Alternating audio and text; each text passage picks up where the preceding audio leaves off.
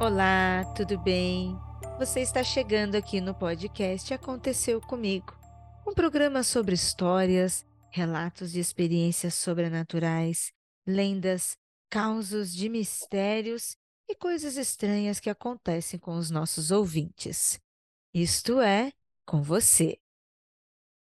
Pegue sua rede, puxe a sua cadeira, sente-se perto da lareira, afague o seu gato e ajeite o seu fone, porque neste programa o medo à porta bate. Neste episódio, recebemos ele, podcaster, streamer e apaixonado por ufologia, curiosidades históricas e pelo capeta. Não é mesmo, Rafael Jacaúna? Tudo bem? Seja bem-vindo, querido. Tudo bem, minha querida Ira, saudade de voltar aqui. É um programa que sempre gostei muito de gravar. É sempre uma delícia gravar, conhecer as histórias, estar aqui com você. É sempre muito bom. Seja bem-vindo, Rafa. E aproveitando esse climinha de histórias, que tal a gente começar com uma história, hein? Hoje a gente vai abrir o programa com um dos relatos mais insólitos que passaram por aqui. O nosso ouvinte Oliver, que nos enviou este e-mail, nos conta o seguinte: Oi, Ira, tudo bem? Me chamo Oliver, tenho só 15 anos, mas mandei esse e-mail pois as coisas ficaram muito esquisitas nessa última semana.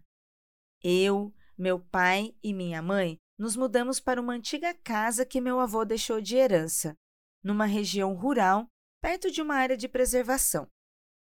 Meu pai saiu da polícia e conseguiu um emprego como guarda florestal, e minha mãe transformou o celeiro numa espécie de ateliê de arte. Eu sou muito sensível com qualquer coisa, então a gente achou que viver aqui, numa cidadezinha do interior, seria melhor para mim. Mas não foi isso que aconteceu.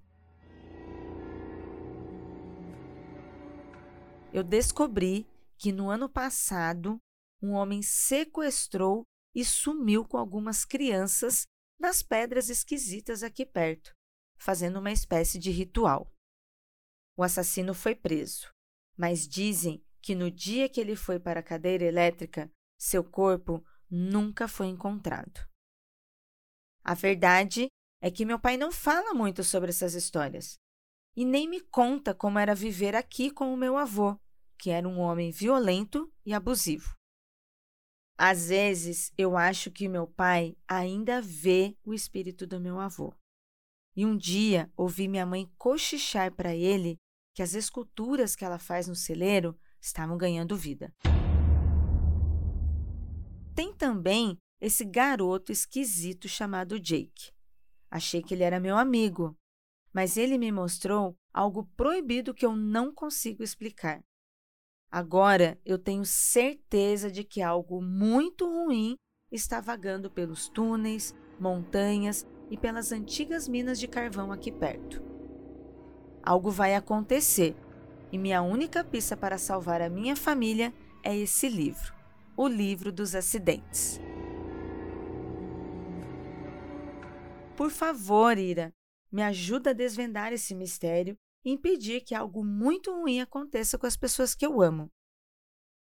Gente, o Livro dos Acidentes é o novo lançamento do selo Alta Novel da editora Alta Books. É uma história incrível do autor Chuck Wedding que mistura terror, mistério, magia e o amor de uma família que é capaz de tudo para proteger aqueles que amam. Vai ter link aqui na descrição do episódio e você encontra ele em todas as livrarias do Brasil. Ó, vamos acompanhar tudo sobre os lançamentos da Alta Books e falar mais do livro dos acidentes lá nas nossas redes sociais. Comenta lá com a gente. E agora, vamos para o próximo relato.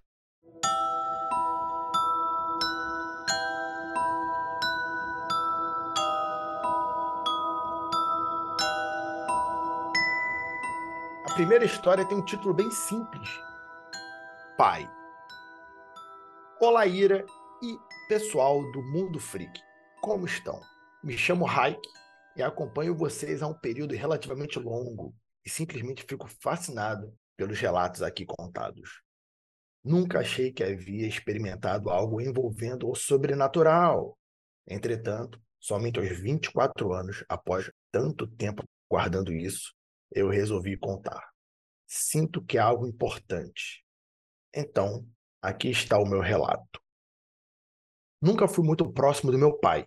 Tínhamos uma relação saudável, sim, porém poucas vezes conversávamos olho no olho, como costumava fazer com minha mãe. Morávamos em uma cidadezinha minúscula no interior de Minas Gerais chamada Juvenília. E por complicações financeiras, meu pai saiu em busca de oportunidades lá fora, o que nos deixou mais distantes.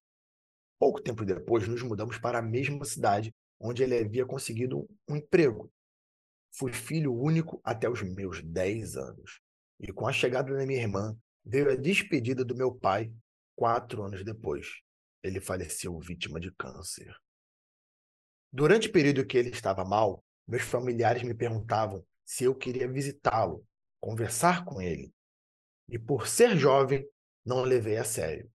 Soava chato imaginar ir até o hospital para conversar. Que criança trocaria um dia inteiro brincando com os primos nas férias, né? Não tinha muita noção do que estava acontecendo, por ser muito inocente e infantil na época. Sabia que ele estava doente, mas acreditava que ele voltaria bem. Estávamos na casa do meu tio, pois o acesso até o hospital era mais fácil a partir dali. Éramos muito humildes e eles ofereceram o suporte do que podiam. Três dias antes do meu pai falecer, eu o vi sentado no sofá e fui até ele. Minha mãe ou minha tia, não me lembro ao certo, estava sentada ao seu lado também, perguntando sobre como ele se sentia. Por não saber muito da situação, tentei me aproximar dele. E o mesmo pediu para que eu não o tocasse, pois estava sentindo muita dor. Logo após isso, ele começou a passar mal. Então o levaram às pressas para o hospital, enquanto eu assistia toda a cena. Ele não voltou mais após isso. O meu primeiro contato com a morte foi ali, um telefonema da minha mãe me contando o que havia acontecido. Chorei, chorei muito. O enterraram naquela cidade. Não me despedi. Até hoje não visitei seu túmulo, por vergonha de mim mesmo. Alguns dias depois, como não havia mais nada ali para nós, já que estávamos morando naquela cidade por conta do meu pai, precisávamos nos decidir entre voltar até minha cidade natal ou continuar ali. Minha mãe disse que queria se decidir em breve, já que ninguém tinha cabeça para pensar sobre aquela situação no momento. Já era noite, e foi na manhã do dia seguinte que aconteceu. Eu, minha mãe e minha irmã acordamos bem cedo com o despertador de um celular. Ninguém entendeu, pois não havíamos programado nada no dia seguinte. Porém, o celular que tocava era do meu pai, que já não ligava há muito tempo por ter queimado ou algo assim. Tanto que ele estava jogado em uma cestinha no canto, pois não funcionava mais. E guardava ali na esperança que um dia o consertasse. Desligamos o alarme e checamos se o celular ligaria mais uma vez. Nada. O ônibus que nos levaria de volta à minha cidade natal iria passar em uma hora. Nós encaramos por alguns segundos. Minha mãe disse: Vamos voltar. Minha avó mencionou que isso poderia ser um sinal dele, o que foi aceito como um sim por todos ali. Então voltamos para minha cidade natal, de fato. Sempre pensei sobre esse acontecimento, sempre procurei uma explicação sobre isso, mas também aceitei como sendo um sinal ou um pedido do meu pai após sua partida. Agora adulto e morando sozinho em outra cidade, me deparo com outra situação. Essa foi a responsável por me motivar a relatar tudo. Antes dessa pandemia ficar ainda pior, minha irmã veio passar um tempo comigo. Nunca havia sonhado com meu pai após seu falecimento, mas tudo mudou com a vinda dela para cá. Certo dia sonhei que estava cozinhando algo, provavelmente fazendo o almoço. Era manhã e meu pai chegava de viagem. recebemos calorosamente com um belo sorriso e abraços. O mesmo passou por mim, feliz, deitou de bruços em minha cama, contou algumas piadas e fez algumas brincadeiras enquanto eu observava da cozinha. Minha irmã estava no mesmo quarto que ele, e em certo momento, aparentemente, ele pedia para que ela fizesse desenhos em suas costas com pincéis. Mania essa que ela tinha, pois dizia sempre relaxar antes de dormir no processo. Logo após isso acontecer, me levantei e fui até a cozinha, onde chorei. Foi algo muito forte, tive um sentimento de alívio e conforto e soube que, mesmo após tanto tempo, ele ainda cuidava de nós. Sinto que devo voltar até a cidade onde ele partiu para prestar minhas homenagens a ele agora, mesmo depois de tanto tempo. Espero que ele esteja bem e que esteja feliz. Grande abraço a todos vocês do Mundo Freak. Muito obrigado por proporcionar essa oportunidade de contar o meu relato e amenizar um sentimento de vergonha que eu carregava comigo durante tanto tempo. Fique bem e não olhe para trás.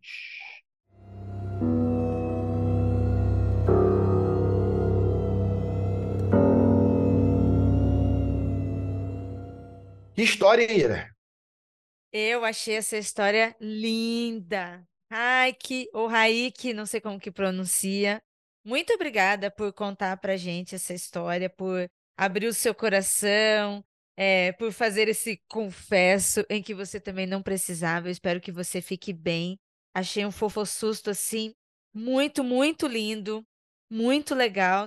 Que relação familiar, que conexão maravilhosa, sabe? Do avô tentando entrar em contato, de vocês sentindo isso tão fortemente. E uma história super moderna, Rafa.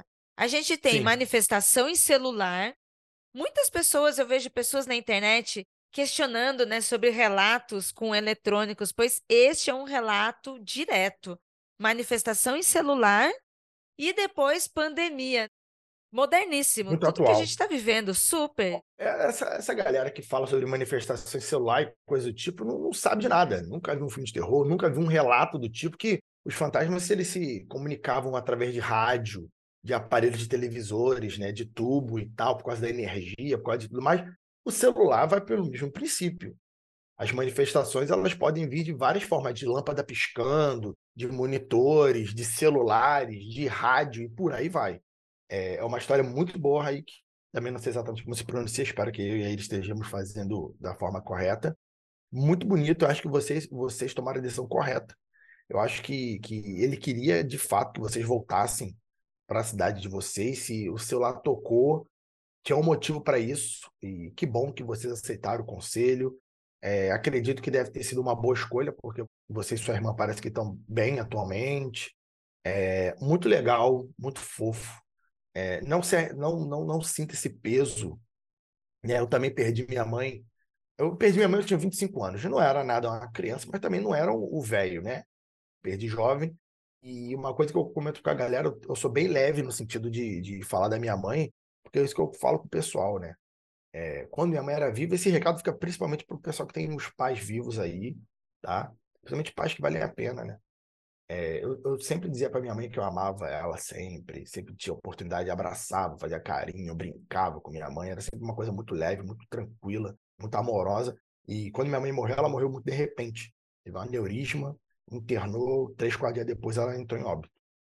Então não pude despedir dela nem nada. Mas, mas, reparem, ouvintes, eu sei que a cada dia que ela estava viva, eu tratei ela da melhor forma possível, com todo carinho e amor possível. Eu nunca deixei de falar que eu amava ela em nenhuma oportunidade que eu tinha quando eu queria. Então, nunca tive nenhuma mágoa comigo mesmo sobre. Ah, eu nunca disse para minha mãe que. Pelo contrário, eu sei que ela foi e eu nunca tive nenhum desse pesar, porque de fato era a coisa que eu sempre deixava muito claro, em palavras ditas, com todas as letras. E se você tem os pais vivos, se você tem quem é aquela pessoa que você quer falar, fale, não segure isso para você, porque às vezes, do nada, acaba. E aí você fica com essa mágoa, e essa mágoa é um veneno para a sua vida. E ainda bem que o Raik teve esse sonho que que foi uma catarse para ele, que foi muito gostoso isso, isso no momento dele. Isso que vale para gente, sabe? Tem que, tem que aproveitar hoje. Deixa para amanhã aquele trabalho. E você não, não quer fazer, ou deixa, mas não deixa para amanhã o carinho, a atenção, né, o amor que as pessoas. Ah, o trabalho deixa para amanhã, mas o amor e o carinho não. O trabalho vai estar te esperando. Amanhã as pessoas podem não estar tá aí. Então, é hoje. Caraca, hein, Rafa? Mandou geral agora, hein? Nossa, o ouvinte veio aqui para passar medo e sai acolhido, levando mensagem motivacional ainda para, olha, conexões e ligações com o amor da sua vida, com a sua família, com a pessoa que você ama. É isso aí. É, é isso aí. É, quando a gente pega uma história dessa que tem uma conexão não com, com necessariamente susto, mas algo muito positivo, a gente tem que trazer uma experiência nossa aí que seja também, acho que, que some, né? Que, que some com esse exemplo que o ouvinte deu, que é um, um exemplo muito maneiro, muito legal. E ele abriu o coração, como você disse, né? Então, é, é, importante, é importante. Tem, é meio chato quando a gente vê as pessoas com, com as mágoas assim, e às vezes não tem como resolver. Sabe? Brigar com alguém, você pode pedir desculpa a qualquer momento, pode voltar atrás. Mágoa é foda. Mas quando a pessoa morre, fodeu. Não dá, não dá. E aí complica muito. Então, não é legal deixar para amanhã essas coisas. É, isso aí. E você também, aproveitando o gancho, você ouvinte, não deixe para amanhã o e-mail que você pode enviar com a sua história hoje.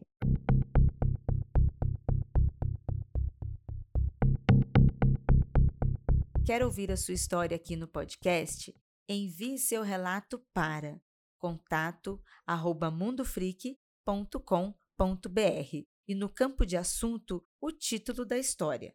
Pode ser anônima, mas se quiser dizer seu nome e a cidade, pedimos por gentileza que escreva que você autoriza o uso e a divulgação.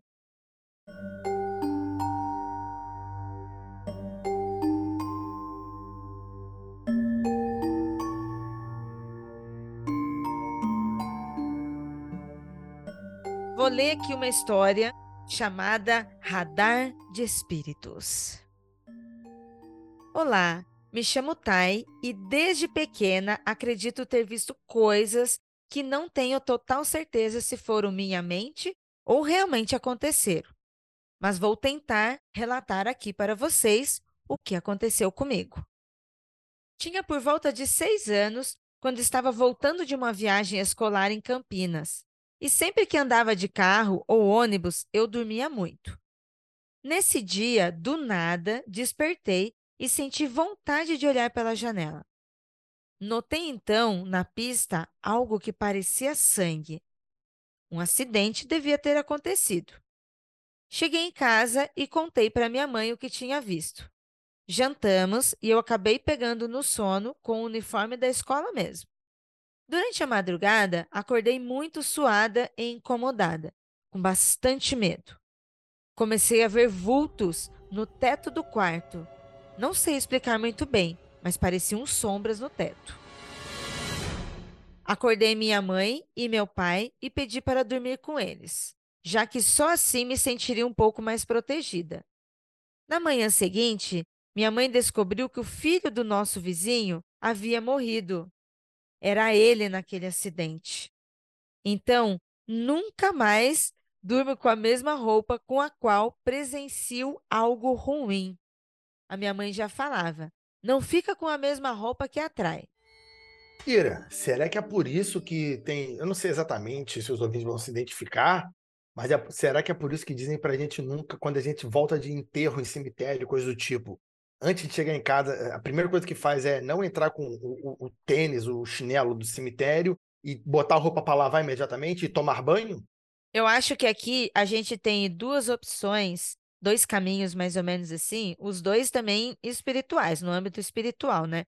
O primeiro, esse daí que você falou, porque tem várias religiões, tanto afro-brasileiras, nipo-brasileiras, religiões indígenas também, onde se desenvolve, né, rituais com despedida de mortos, essas coisas, e, e se faz naquele terreno, sabe?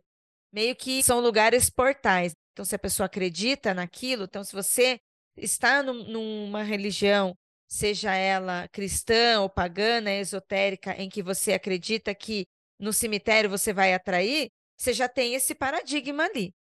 E também mesmo que a pessoa não tenha esse paradigma, né, ela não siga religião nenhuma, ela nem acredite em espírito, ela nem acredite nisso. Mas aqui eles também parece que determinaram isso para eles, sabe? Eles criaram essa lenda para eles aqui, eles estão falando Uhum, deles mesmo, sabe dessa coisa familiar? Ó, na- a uhum, minha mãe já dizia, não fica com a mesma roupa que atrai. Sabe? Eu acho que tem a- esses dois caminhos, o fato de você estar num, num paradigma que acredita sobre isso, e no fato de, mesmo se você não acreditar, você vai criando esse tipo de maldição ou esse tipo de uhum, determinação. Eu entendi mais ou menos uhum. isso. Entendi. Porque, porque esse negócio que a mãe falou para ele é o que minha mãe falava. Não necessariamente sobre acidente, mas sobre enterros, né? Se você for no enterro, você não pode usar a mesma roupa, tal, já pode tirar para lavar e tudo mais. Eu acho que talvez tenha uma origem semelhante aí na, na, Uhum, na questão. uhum. Quando eu estava com oito anos, meu avô faleceu.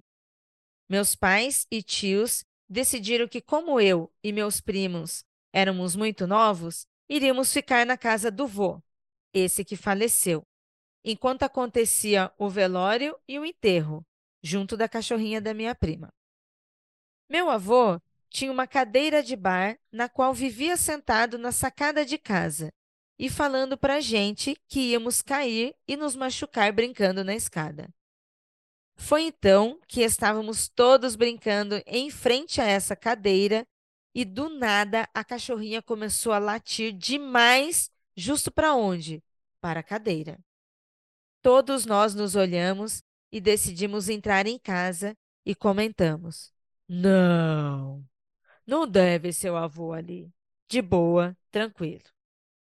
Mas todos nós morrendo de medo. No mesmo dia, ouvimos muitas marteladas na bancada que era dele. Depois da sua morte, apenas um dos nossos primos conseguiu dormir no quarto do meu avô. O resto de nós, todo mundo que tentou, se sentiu mal. Quando eu tinha 13 anos, morando agora em Santa Catarina, eu tinha um grupo de amigos, entre aspas, na real mesmo, eram conhecidos. Decidimos fazer a brincadeira do copo. Como não podíamos fazer em casa, tivemos a brilhante ideia de fazer em uma mesa da praça de alimentação do shopping. Estávamos lá e fizemos as perguntas mais comuns. Tem alguém aqui? E o copo foi lentamente para o sim. Perguntamos: Qual o seu nome? E o copo soletrou, indo de letra em letra até formar o nome Paulo. E a gente ali insistimos e perguntamos: O que você quer? E o copo começou a ir nas letras, soletrando. Primeiro T. Eu pensei, tá, tem mais gente com T aqui. E aí ele pulou para a letra A. Ainda tô safe. E foi para a letra Y. Quando ele chegou no Y, meu coração disparou. As pernas ficaram bambas, tremendo feito vara verde. Comecei a chorar e aí continuou. Foi para a letra E, foi para a letra N, depois na letra E. Aí a coisa começou a ficar feia. Perguntamos então: Você quer fazer mal? E o copo foi em direção ao não. Nesse momento, pedimos permissão para sair. Nos livramos do copo e o resto do dia ocorreu bem. Consegui me acalmar. Fui para casa e chegou a hora de dormir. Deitei. Fazia muito, mas muito frio. E eu sempre dormi como uma pedra. Apaguei, com um cobertorzinho bem pesado. Foi então que, do nada, acordei com uma mão em cima do meu ombro. Mas eu não tive medo. Olhei para o lado e vi um vulto branco do lado da minha cama. Lembro que a primeira coisa que passou na minha mente foi: Ah, é o Paulo. E voltei a dormir tranquilamente. Ainda com 13, 14 anos, inventamos de fazer a brincadeira do copo de novo. Dessa vez, dentro do meu quarto. Nada aconteceu de fato, mas depois dessa tentativa, eu conseguia sentir a presença de clima dentro do meu quarto e fora dele. Realmente havia ficado algo pesado, mas eu não fiz nada sobre isso. Por volta dos meus 20 anos, estava em casa sozinha durante o dia, porque a aula da faculdade era só à noite. Fui na cozinha e, durante o trajeto no corredor até a cozinha, eu senti algo tentando encostar em mim. Não olhei para trás, não fiz nada. E chegando em frente ao fogão, tive a sensação desse algo encostar tudo em mim. Nunca vi nada, apenas senti. Com 26 anos, meu padrasto faleceu. Depois disso, eu vi uma vez no corredor do mercado. E hoje em dia, sempre ouço alguém girando a chave na porta quando eu estou sozinha na casa da minha mãe. De fato, nunca tive contatos fora esses. Não sei dizer o que foram e nem me sinto apta a procurar pelo Espiritismo, pelo fato de ser necessário crer em Deus. E isso eu nunca vou acreditar.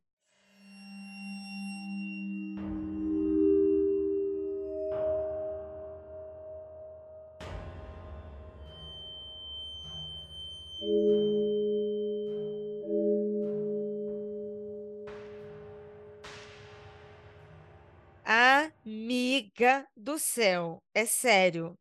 Esse radar de espíritos aí, Thay, que perigo, que perigo essa brincadeira do copo que vocês fizeram desse jeito e largaram esse e vocês invocaram sei lá o quê e depois você trouxe para você, minha amiga. Ô, oh. Vamos lá, Rafa. Experiência dos relatos que a gente tem aqui e sem julgamentos de valor, viu, Thay? Mas assim, ó, experiências.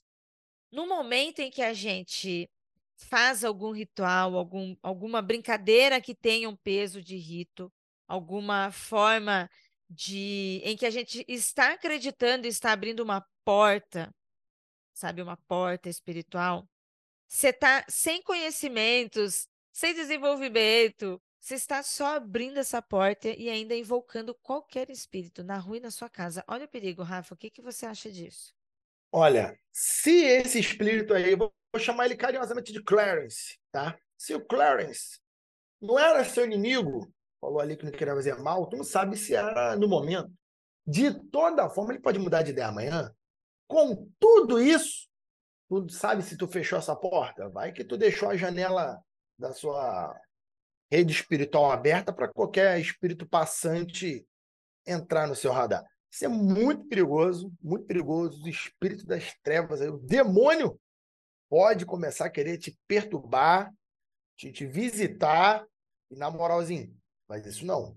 Eu, eu falo, sempre falei, não recomendo esse tipo de brincadeira em hipótese alguma, a não ser que você saiba exatamente o que você está fazendo.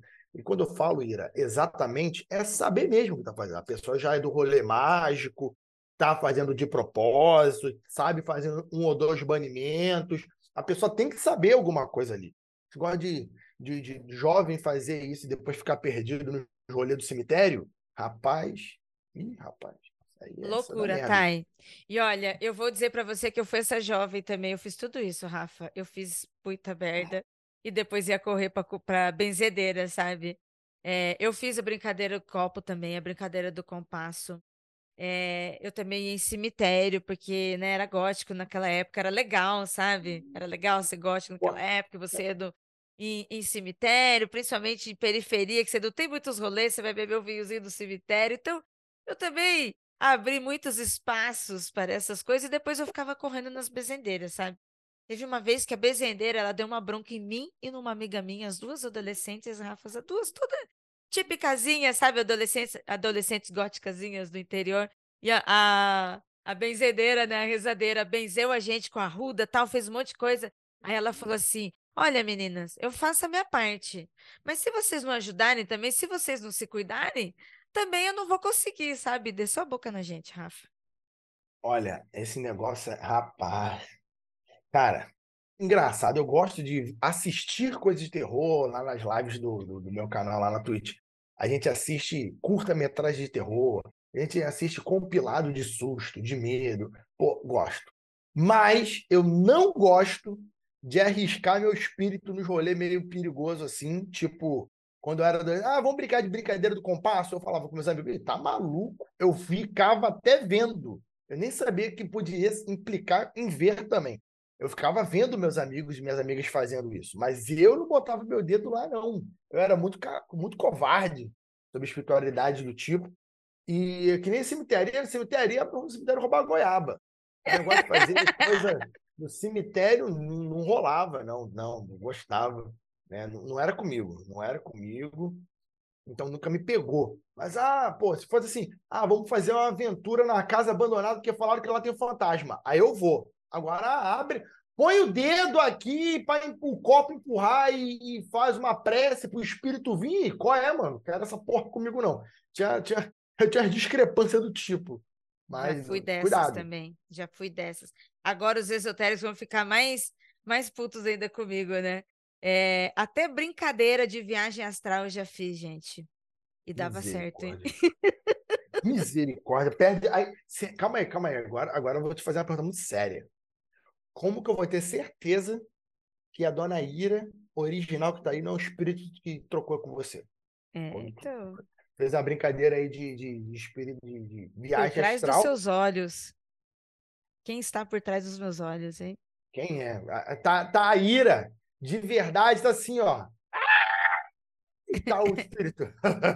Olha, eu sou meio crazy Jane, sabe? Tem umas outras aqui dentro, realmente, entendeu? Tem umas vozes aqui. Caramba. Quem é verdadeira, eu não sei. Cada dia escolhe uma para subir aqui e tentar coordenar o negócio. Mira fragmentada. É a roleta do, do, quando acorda. Quando acorda. Qual o espírito que fez o download de hoje? Não sei. Vamos, ah. E aí, Rafa? E para os nossos ouvintes que estão aqui, chegaram até aqui no final deste programa, apreciaram essas histórias maravilhosas, esses fofos sustos, como é que faz para ouvir lá, para acompanhar suas lives? Como é que está a sua programação, Rafa? Olha, postando aí em todas as redes sociais, estou postando no TikTok, no Instagram e lá na roxinha, na Twitch, né, fazendo lives. As lives acontecem em vários horários, mas preferencialmente às 8 horas. Aí o calendário vai basicamente domingo e segunda, 8 horas da noite, e aí sábados, eventualmente, à tarde, é, terças e quartas, às vezes, à tarde, e quinta-feiras à noite também. 8 horas da noite, estou jogando RPG atualmente, com a galera lá, um DDzinho, né? a Mabê, que já é prata da casa aqui no, do Mundo Free, que está lá jogando conosco. Então, as lives estão rolando muito legais, várias postagens no Instagram, no TikTok sobre susto, sobre atualidade, postei sobre coisa da Ucrânia, né? dessas pataquadas todas aí, sobre ufologia, sobre mistérios. Então tem muito conteúdo para acompanhar em todas as redes sociais. Jaca Freak, fácil, fácil de lembrar. Colocou Jaca Freak, tu me acha. Aí, valeu demais, Rafa. Obrigada. Mais uma vez estar aqui na nossa casinha, na nossa salinha do Aconteceu Comigo, lendo e comentando histórias de relatos. Sabe que chamou, eu venho, sem problema. Obrigadão, Rafa. Beijo, Rafa. Beijo, ouvinte. Até semana Beijo. que vem.